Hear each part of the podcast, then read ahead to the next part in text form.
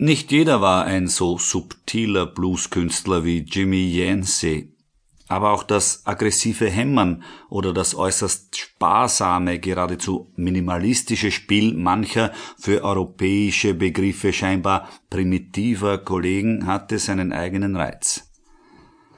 Das Klavier war um die Wende zum 20. Jahrhundert das Modeinstrument der Hausmusik – und Hausmusik gab es in New Orleans auch in der gemischtfarbigen Bevölkerung, bei den Kreolen mit ihrem eigenen, stark am französischen Vorbild orientierten Musikleben.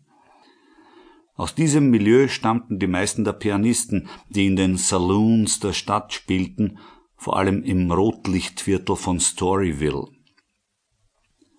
Leute wie Ferdinand Morton oder Tony Jackson waren angesehene Musiker wurden als Professoren betitelt und genossen einen hervorragenden Ruf als Interpreten des Blues und der Society Music, der kreolischen Gesellschaftsmusik. Zur gleichen Zeit spielte man in ganz Amerika den Ragtime. Die Ragtime-Komponisten und Pianisten waren keine Autodidakten wie die meisten Bluesmusiker, sondern ausgebildete Professionisten. Ihre Musik war, im Gegensatz zum Blues, ausgesprochen pianistisch angelegt und erforderte eine entsprechende technische Beherrschung des Instruments. Für die Ragtime-Pianisten spielten die scheinbaren Nachteile des Instruments keine Rolle, denn sie nützten die Vorzüge des Klaviers aus.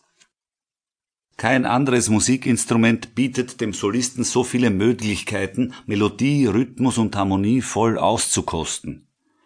Der gleichzeitige Einsatz von zehn Fingern macht das möglich. Einzelnoten und Oktaven in der rechten Hand in einem Feuerwerk an melodischen Einfällen, dazu der Wechsel von Bassnoten und Akkorden in der linken. Beides zusammen ersetzt ein Orchester.